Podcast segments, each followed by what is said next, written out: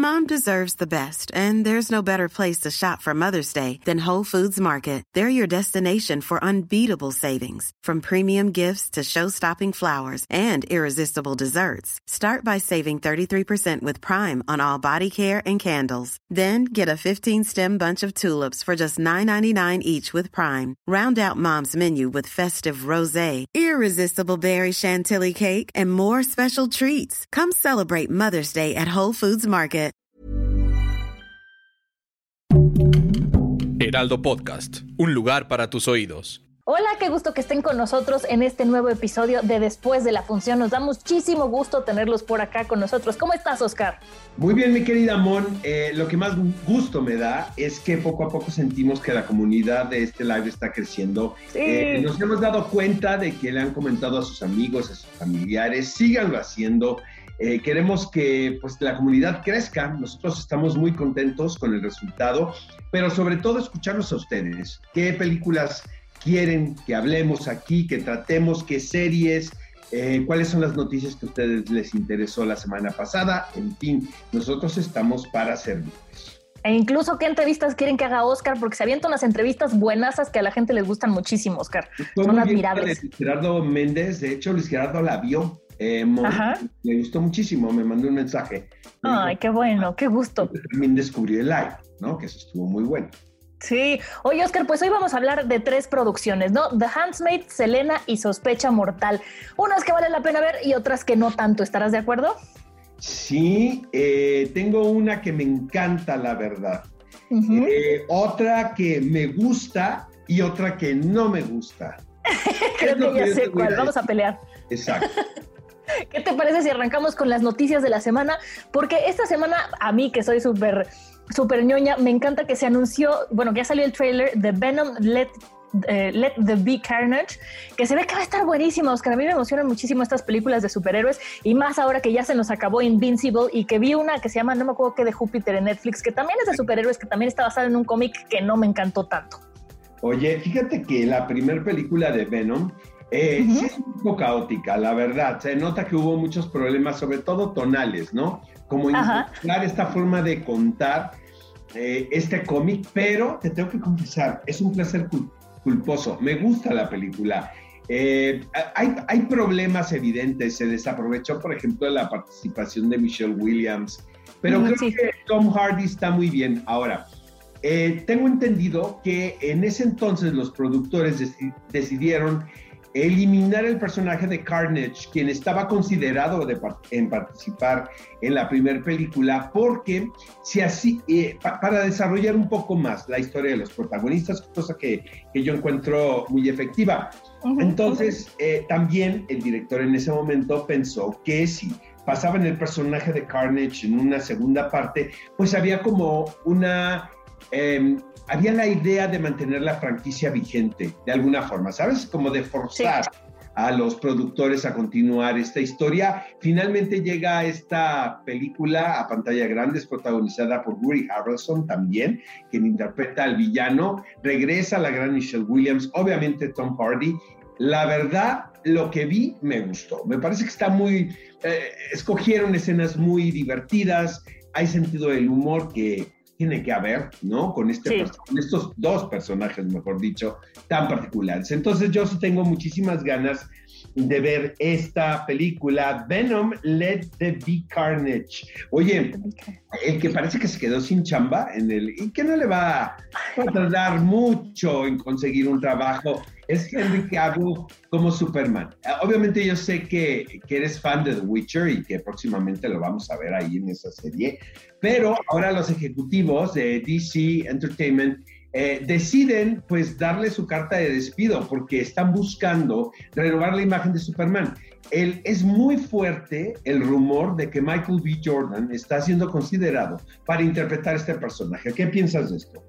Híjole, la verdad me parece una noticia terrible. Creo que DC lo sigue haciendo fatal. No entiende que tienen que mantenerse con un actor y que la gente empiece como a crecer como es con ese actor, como lo hizo muy bien Marvel. Eso por un lado. Por el otro lado, ese rumor también que hay de que quieren que ahora eh, Superman sea un actor de color. Lo entiendo, entiendo esta parte de la inclusión, pero creo que no pueden de repente forzar y meter las cosas tan fuertes. Creo que a lo mejor podrían hacer un spin-off de otro personaje, eh, buscar otro universo y que se encontraran, no sé, algo diferente. A mí, a mí me parece terrible, casi, casi tan aberrante como el hecho de que la nueva 007 vaya a ser mujer y, y, que vaya a ser también de color. Creo que hay lugares en los que no, no, no debes meterte con las historias que ya están, sino crear nuevas historias, crear nuevos espacios. Pero bueno, esa es nada más mi opinión, aunque sé que muchos no estarán de acuerdo conmigo. No sé tú qué opinas, Oscar. Creo que hay un malentendido ahí con lo de la 007. Sí es la 007 mujer, pero no es la protagonista de la franquicia. O sea, no va a ser James Bond. O sea, va, no, pero de todas maneras, ¿por qué no le hacen 008? Pero no va a ser el personaje protagónico, aunque eh, suena eh, también que va a ser un actor afroamericano, ¿no? Quien interprete el personaje de, de este espía internacional más popular de la ficción. Vamos a ver qué sucede. Oye, Marvel tendrá su primer Capitán América eh, indígena. Este, y esto es a partir de un cómic que la verdad me llamó mucho la atención. Quienes son especialistas en este terreno, por favor, ayúdenos aquí porque empecé a leer al respecto sobre estos nuevos personajes que intervienen dentro de la historia de Capitán América y eh, el cómic todavía no se vende, se va a vender según yo hasta junio o julio. Entonces, es que, fíjate que me llamó mucho la atención la anécdota y dije, voy a averiguar más de qué se trata. Incluso yo de repente compro todavía novelas gráficas, este, eh, pero todavía, según yo, todavía no está a la venta. Ok, me parece perfecto, ya la compraremos, ya tendremos por aquí un experto, igual luego invitamos a alguien, nos aventamos una entrevista para que nos platiquen más. Pero ¿qué te parece si nos vamos ahora sí de lleno con la primera serie que tenemos que discutir? Oscar, saquemos los guantes porque vamos a hablar de Selena. Vamos a hablar de Selena y yo sé que aquí no vamos a estar de acuerdo. ¿Empiezas o empiezo? No, empieza tú y luego voy yo. Mira, pues en esta segunda temporada, yo sé que a ti desde la primera no te acabó de convencer la serie, pero la verdad es que como es una historia que yo conocía poco y que con las canciones me fue seduciendo, la disfruté bastante. En esta segunda temporada creo que vemos una Selena más madura, digo, ya vemos eh, lo que queda de su vida hasta que, bueno, sabemos que, que fue asesinada me parece muy interesante cómo lo manejan. Sin embargo, sí se nota el toque de la familia de querer hacer que todo esté como muy cuidadito y muy limpio, pero no me molestó. En esta segunda temporada yo incluso hubo uno o dos capítulos que, que lloré, o sea, sí me hizo llorar, sí me, sí me sensibilizó y aprendí mucho sobre la historia, la, historia y la vida de esta cantante que, como te digo, a mí no me tocó vivirlo. Eh, estaba yo muy chica y no, no, o sea, sí me había enterado, sí sabía cosas, pero nunca me había clavado. Incluso descubrí que muchas canciones que yo no sabía que conozco y me gustan son de Selena, entonces ahí sí, me sentí muy millennial, pequé, pero la verdad yo la disfruté, Oscar. Ahora, rebáteme.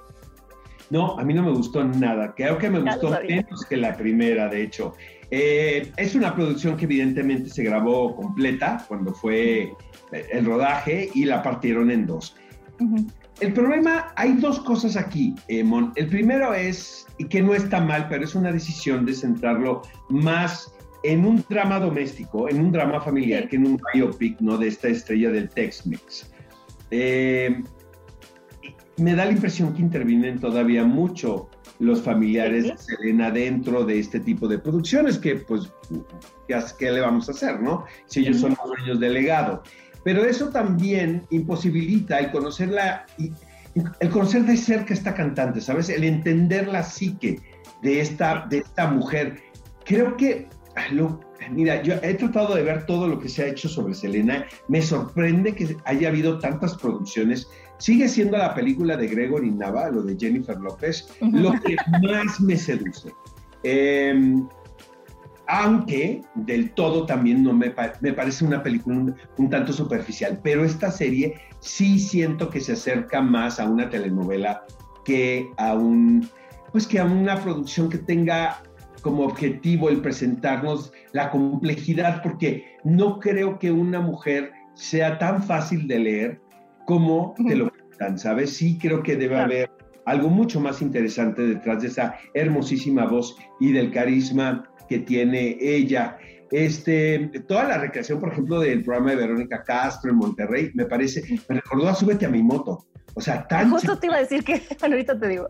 Tan chafa, de verdad, que, que creo que es como el punto más bajo de la producción, pero sí me recordó a estos niveles de producción tan, tan mal hechos y tan, eh, tan tratar de ser tan efectivos en tiempo, más no en calidad. Entonces, este, no, no me gusta, la verdad, ni no la recomiendo. O sea, creo que si quieren saber más de Selena, echen un vistazo a la película de Gregory Nava de hace algunos años, donde por cierto Jennifer López está verdaderamente espectacular. Sí, lo sé. No, yo sí la recomiendo, yo la disfruté mucho, sí estoy de acuerdo contigo. Se podría profundizar más en la complejidad de Selena, no le creemos que todo el tiempo esté sonriendo y todo sea bello y hermoso y así, pero para pasar un buen rato me parece que está bien.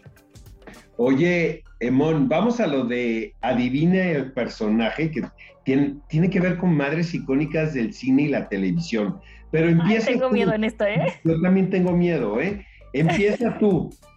A ver, empiezo yo, déjame por aquí tengo las los este las pistas, listo, aquí están, a ver. A ver, a ver. Entonces, toca a mí, a mí adivinar este personaje. Y ustedes también pueden ir participando aquí abajo mientras. Pero Oigan, y un abrazo y un beso a todas las mamás. Digo, yo sé que ya es muy tarde para felicitando, pero nunca es tan tarde para reconocer a todas las mamás, ¿no? Sí. Pero bueno, a ver, ahora sí. Es madre soltera. Ajá. Es autodidacta. Ajá. Tiene tres hijos. Es grosera y de carácter fuerte. Eh, ganó el concurso de belleza Miss Pacific Coast. Era empleada de una pequeña firma de abogados y es conocida por la demanda que realizó a PG&E. Erin Brokovich. ¡Ah! ¿Cómo lo supiste, Oscar? sí, es ella. No, lo sabía, ¿eh? ¡Wow! Pues Ahora tengo más miedo. Ahí les va. A, ver, si si más. Es controladora y estricta. Ok, todas las mamás, no, es cierto. Dice que su hijo será presidente de Estados Unidos. Esto está bien fácil. A ver. Trabaja en un supermercado. Ama a su esposo y tiene una relación muy apasionada con él. Ajá. Es histérica. Pone todas tus expectativas en uno de sus hijos. Ok. Mandó a su hijo mayor al ejército. Ya, ok. Entonces sí, estaba entre dos, pero ya, la mamá de Malcolm. Exactamente. Ah, ok. Sufrí, porque Malcolm, fíjate que nunca la vi completa. que no sabíamos la respuesta, ¿eh? No. Mano cuando vi las... amigos, ¿eh? Cuando vi las pistas de Oscar dije, esta no la va a adivinar nunca, pero estuvo padre, estuvo padre este pequeño No lo sabíamos, ¿eh? seguramente ya van a empezar ahorita, claro, como le soplaron las respuestas, pues no. No, nos tienen muy controladitos. Les damos nuestra palabra. Oye, vamos a platicar, mi querida Mon, de Sospecha Mortal. Vámonos, ¿quieres arrancarte más? película, es una película que me gustó, que me gustó mucho. Me sorprendió, no esperaba, la verdad, no sabía ni siquiera que estaba dentro del catálogo de Netflix hasta que ustedes me pidieron que la viera. Eh, es dirigida por Andrea Di Stefano. Andrea Di Stefano es un actor italiano quien eh, tuvo una carrera prolífica muy importante. Yo tuve oportunidad de conocerlo porque eh, participa dentro del reparto de Before Night Falls, esta película sobre Reinaldo Arenas, la cual se rodó en Veracruz y en la Ciudad de México. Tuve chance de ir al rodaje eh, y me lo presentaron. Y es un, tipo, es un tipo como muy vistoso, ¿no? Y es un caballero y, tiene pinta de dandy, es un conquistador, fue pareja de Chiara Mastroianni durante muchos años, pero un tipo muy simpático. Y de repente ahora parece que se ha convertido en un realizador muy eficiente, cosa que es muy raro porque siento que los actores tienen muchos problemas a la hora de dar la transición a la dirección. O sea, son pocos como Lorenzo Olivia o Orson Welles, la verdad, ¿no? Se clavan más como en una textura interpretativa que no tiene que ver mucho con el lenguaje cinematográfico. Es bien complicado, es bien complicado tener una visión de actor y director efectiva, ¿no? Las dos. Pero bueno, este, la película es un thriller. Y les invito a que la vean de esa manera porque está basado en, en una novela y narra la historia de un hombre quien es un infiltrado, ¿no? Eh, pero eh, ahí se suceden unas cosas muy, un, acto ahí con, resultados bastante negativos, que lo tienen que forzar a que sea eh, un informante, pero dentro de la cárcel. O sea, él regresa a la cárcel y se convierte en un informante para esta organización. ya no quiero contar más Millions of people have lost weight with personalized plans from Noom, like Evan, who can't stand salads and still lost 50 pounds. Salads, generally, for most people, are the easy button, right? For me, that wasn't an option. I never really was a salad guy. That's just not who I am. But Noom worked for me. Get your personalized plan today at Noom.com. Real Noom user compensated to provide their story. In four weeks, the typical Noom user can expect to lose one to two pounds per week. Individual results may vary. Porque eh, creo que uno de los atractivos también de esta función son los giros de tuerca que tiene.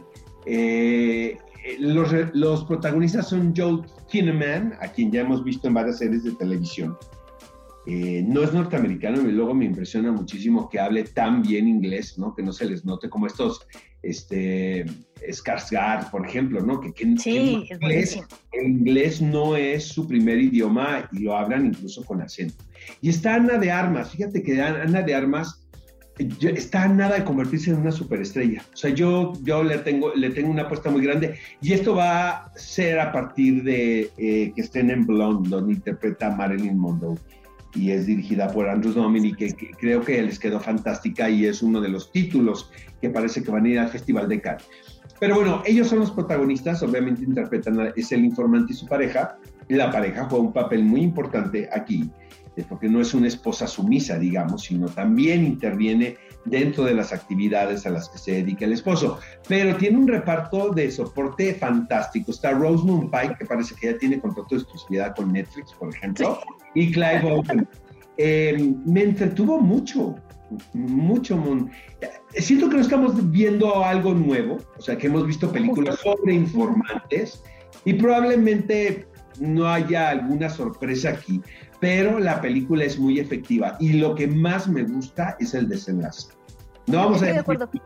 A ver, dime qué te pareció a ti. No, no, no, estoy de acuerdo contigo. No es una película, no es una historia nueva, no es una película que sorprenda en cuanto a su historia, pero sí en cómo está contada. Eh, es una película que a mí me dio mucha frustración, me dio mucha impotencia, me, me dolía verla, ¿sabes? Como de, ¿por qué le pasa esto? Pero eso quiere decir que está bien hecha, o sea, a mí me, me intrigó, me, me, picó, ¿sabes? Eh, me recordó a un documental reality que vi hace poco también en Netflix que se llama 30, 30, Days In, si no me equivoco, que es donde voluntarios se meten a la cárcel para ayudarle a la policía a descifrar cómo filtran eh, drogas a la cárcel. Y ves cómo viven dentro de la cárcel y es durísimo. Entonces aquí verlo a él, que tiene que regresar a la cárcel para salvar su vida sin decirles más, sin spoilearles más, me parece muy duro. Creo que es una película muy buena. Eh, como bien decías, está basada en una novela, es de 2019, no es una película nueva, pero sí, tiene actores increíbles. Rosamund Pike me parece, desde la película de Don't Care, I Care, desde mucho antes, ¿no? Pero la hemos visto en cosas muy buenas últimamente y creo que es una película que, que deben darse la oportunidad de ver un fin de semana que no tenga nada que hacer, digan, vamos a verla y van a pasarse un muy buen rato. Entonces no es una producción original de Netflix, ¿eh? Supongo que es No. una decisión que hizo. Exacto. En un principio pensé, fíjate, que había sido una, una película original de Netflix, pero qué bueno que me quitaste la Sí, duda. no, te- yo tengo entendido que es una, una producción inglesa que no es de Netflix. Oye, ¿qué te parece si tú lees los comentarios de la gente? Vámonos con los comentarios de la gente. De Selena, fíjate que están de acuerdo contigo, Oscar, no lo puedo creer. ¿Por qué la gente está de acuerdo? No, no es cierto. Nos ponen por aquí que, a ver, aquí lo tenemos. Ya lo había leído, pusieron que de flojera y ponen que horrible. A mí no me pareció tan de flojera, Oscar, yo sí la recomiendo. Te juro que yo, los, yo hubiera puesto estos comentarios, pero no les doy mi. Seguro fuiste tú en tus cuentas falsas, no, no, Oscar. No, no, no, con un sobrenombre, pero les juro, amigos, que no fui yo, pero lo pienso, ¿eh? No creo que no. Sí, y de la de El Informante nos ponen por aquí que está muy buena, que les gustó ¿Eh? y que se les pasó muy rápido. Sí, eso también se pasa muy rápido la película, es muy No buena. está tan corta, dura como una hora cincuenta, más o menos, casi dos horas. ¿Sabes Sí. qué también siento regresando a lo de Selena Mon? Que Cristian Serratos no debió haber sido la protagonista. La primera temporada no me molestó, pero ya me hace falta. ¿Sabes qué no tiene? La gracia y el carisma de la Selena original. ¿Sabes Porque qué? Jenny- Jennifer López, por ejemplo, perdón, sí lo tiene. O sea, tiene esta aura, bueno, vela, tiene una aura de estrella que, ¿no? Que, pues, ¿cómo Sí, lo vamos a totalmente. Y- Pero la sonrisa de Selena, por ejemplo, que era tan particular, no la tiene Cristian Serratos, la tiene muy forzada. O sea, sí sí. se ve que las que está actuando. Entonces creo que eso es como un obstáculo, ¿no? Para que el público pueda engancharse de la serie. ¿Sabes qué experimento hice yo, Oscar? Vi la serie, veía las, las canciones y luego buscaba en internet los videos donde estaba la Selena original, que esa misma cosa hago con Luis Miguel. A diferencia de Luis Miguel, que Diego Boneta sí adapta muy bien la esencia de Luis Miguel, aquí, aquí creo que Cristian Serratos se creó una Selena, que no necesariamente es la misma que, que la original, entonces no está haciendo. No está mal siempre y cuando, eso no está mal, ¿eh? Pero siempre y cuando transmitas la esencia del personaje. Exacto. no Exactamente. puedes mencionarlo y hacer un personaje antipático, cuando era todo lo contrario. Sí, eso sí. de entrar a The Handmaid's Tale, este, ¿qué te pareció el, último episodio de Luis Miguel? ¿Lo viste? Lo vi, claro que lo vi. Ya sé que tú me vas a decir que te pareció aburrido. Yo lloré muchísimo. No, no, neta, la pandemia nos ha alejado horrible. ya sé la, serie, salvo los dos primeros episodios que me gustaron, la verdad, no me parecieron que eran alguna obra de arte. Pero qué bien, qué buena estrategia de sacar esos dos primeros episodios, porque es lo mejor que hemos visto hasta ahora. Lo que me preocupa es que no quedan muchos episodios y la verdad, hasta este punto, no sé a dónde van.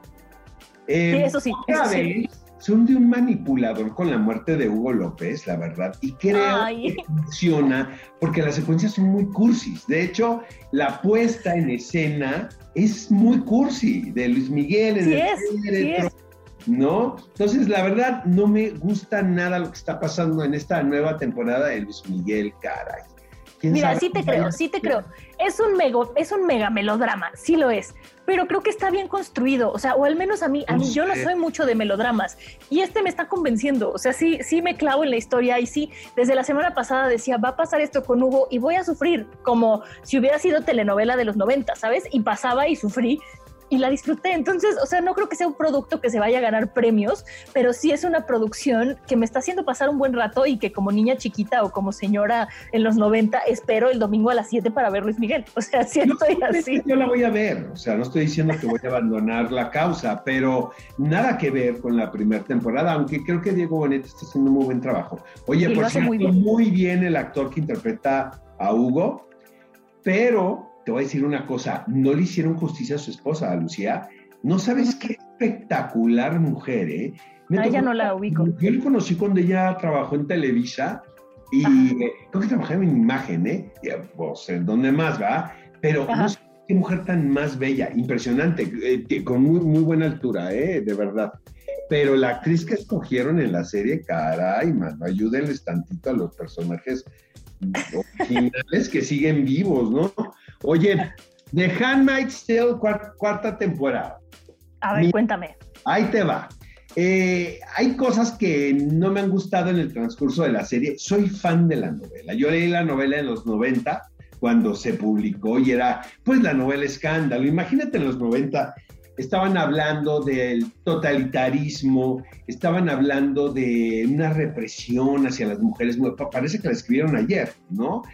El fundamentalismo cristiano también, entonces había como muchos tópicos muy provocadores y escrita por una mujer, por Margaret Atwood, que me parece brillante, o sea, brillante, brillante.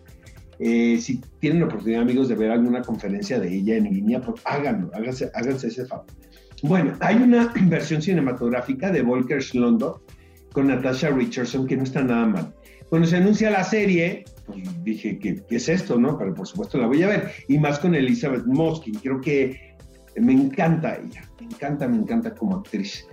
Eh, algunas cosas, obviamente ya abandonaron la anécdota original. El libro no es muy grande, es, es, es realmente mediano en cuanto, en cuanto a tamaño, extensión, digamos. Y, la, y ya la anécdota ya se convirtió en otra cosa. Mantienen, obviamente, la columna vertebral eh, de una posible revolución, que es lo que tiene a los espectadores pegados. Pero más que nada ahora la temporada se ha convertido, que he visto nada más los primeros cuatro episodios de la temporada, que son los que están disponibles, en en una historia de persecución, pero lo hacen de una manera tan bien, tan bien escrita, tan bien estructurada eh, siguen enfocándose en la complejidad de los personajes que, por ejemplo, no tiene la serie de Selena, ¿no? Que es todo lo contrario, la lectura. Y los personajes son muy oscuros, muy complejos y sobre todo, Mon, cómo arman el cuadro visual. Es como si estuvieran haciendo una película. cada episodio de The Handmaid's Tale parece una película. Entonces me tiene muy enganchado, la, la verdad. Hay, hay cosas, ahorita no hay tiempo, pero hay cosas en las primeras tres temporadas en las que yo no he estado tan de acuerdo. Hay otras donde se ha, se ha, convertido en algo aburrido y luego, luego como que se dan cuenta y retoman el asunto y se ponen las pilas y ahí tienen al espectador. Es, es una serie que tiene una legión de fans y que van a terminarla, espero, de muy buena manera. En esta temporada Elizabeth Moss dirige algún episodio, eh, hay, hay muchas mujeres detrás de esta historia, cosa que creo que está increíble, ¿no? Porque a pesar de que el discurso es tan evidente, tan feminista, la película de Volker's London, pues es finalmente la visión de un hombre, ¿no? Cuando la historia la escribió una mujer. Entonces, véanla, no sabes, esta sí es mi recomendación eh, de, la, de la semana definitivamente. Vi los cuatro episodios de una sentada lo toque. Eso, eso es mucho viniendo de ti, Oscar. ¿Y qué te parece si con esto nos vamos a otra cosa que creo que te va a emocionar? Porque vamos con los estrenos y llega a Netflix El baile de los 41 el 12 de mayo, una película que yo sé que tú nos recomendaste ampliamente.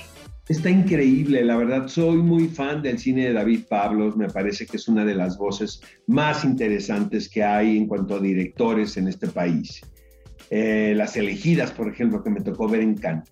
Es de una manera muy inteligente, que ya, ya lo platiqué aquí, pero es, eh, él aborda cierto momento en la historia de este controvertido personaje, interpretado muy bien por Alfonso Herrera, y pareciera que no concluye, pero siento que según él, luego me dice que tiene la idea de hacer una secuela, pero eh, te explica las razones por las cuales este personaje pudo haber actuado de determinada manera. Es una historia de amor imposible, situada a principios del siglo pasado. Entonces, pues ya en Netflix estoy seguro que va a terminar de reventar la película para bien, ¿sabes? O sea, que va, que la va a descubrir mucha gente. Sin duda, sin duda, porque va a ser más accesible para toda la gente que sigue quedándose en casa y siempre tenerla en Netflix lo hace como un poco más cercano, por desgracia, es mejor ir al cine, pero bueno, también es una gran plataforma. Es correcto. ¿Qué más hay? ¿Qué más estrenos hay? Pues mira, para todos los ñoños como yo, el 13 de, el 14 de mayo, perdón, llega este Castlevania. El 13 de mayo llega Castlevania, que es una maravilla, es la cuarta temporada. Luego el 14 de mayo tenemos por aquí Halston, llega la primera temporada y Highlander el 16 de mayo también. De, gana, de ganas de verla porque vi el documental, hay un documental sobre Halston. Aquí le interpreta a Iwan McGregor y es una producción de Ryan Murphy. Estoy seguro que va a dar mucho de qué hablar. Iwan McGregor es un actorazo muy infravalorado en mi opinión. Pero bueno. Vamos a ver lo que tal está aquí en Halston. Oscar, ¿y cuál es tu frase de película del día de hoy para despedirnos? La película, amigos, es muy conocida. Yo soy grande. Son las películas las que se volvieron pequeñas. Ándale, ¿de quién es o de qué película? Es Gloria Swanson como Norma Desmond en Sunset Boulevard. Por cierto, amigos, viene una versión musical eh, de Sunset Boulevard con Glenn Close, la cual están empujando durísimo para que finalmente le den su premio Oscar. ¿Cuál es la tuya? Esperemos que así sea. Mi frase es, viene a colación de que el lunes anunciaron, me voy completamente del lado ñoño, que va a haber una película nueva de Dragon Ball para 2022 y me acordé, esta no es de una película de Dragon Ball, es de la serie, un capítulo donde dicen, a veces tenemos que mirar más allá de lo que queremos y hacer lo mejor para todos. Sí. Totalmente el bien común. Amigos, ha terminado el live de este miércoles. Em, bueno, continúa vigente ahí, sigue con vida. Si quieren recomendarlo, si quieren compartirlo, nos encantaría. Por favor, escríbanos. Queremos saber qué opinan de este programa semanal que tenemos aquí para ustedes después de la función para el Heraldo. Y pues nos despedimos, mi querida Moni. Sí, así es. Y acuérdense que también nos pueden encontrar en formato de podcast en todas las plataformas digitales del Heraldo. Así que si no quieren vernos las caras, nos pueden escuchar solamente que también somos bien divertidos, Oscar. Exacto. Amigos, hasta el próximo miércoles, en vivo. Adiós.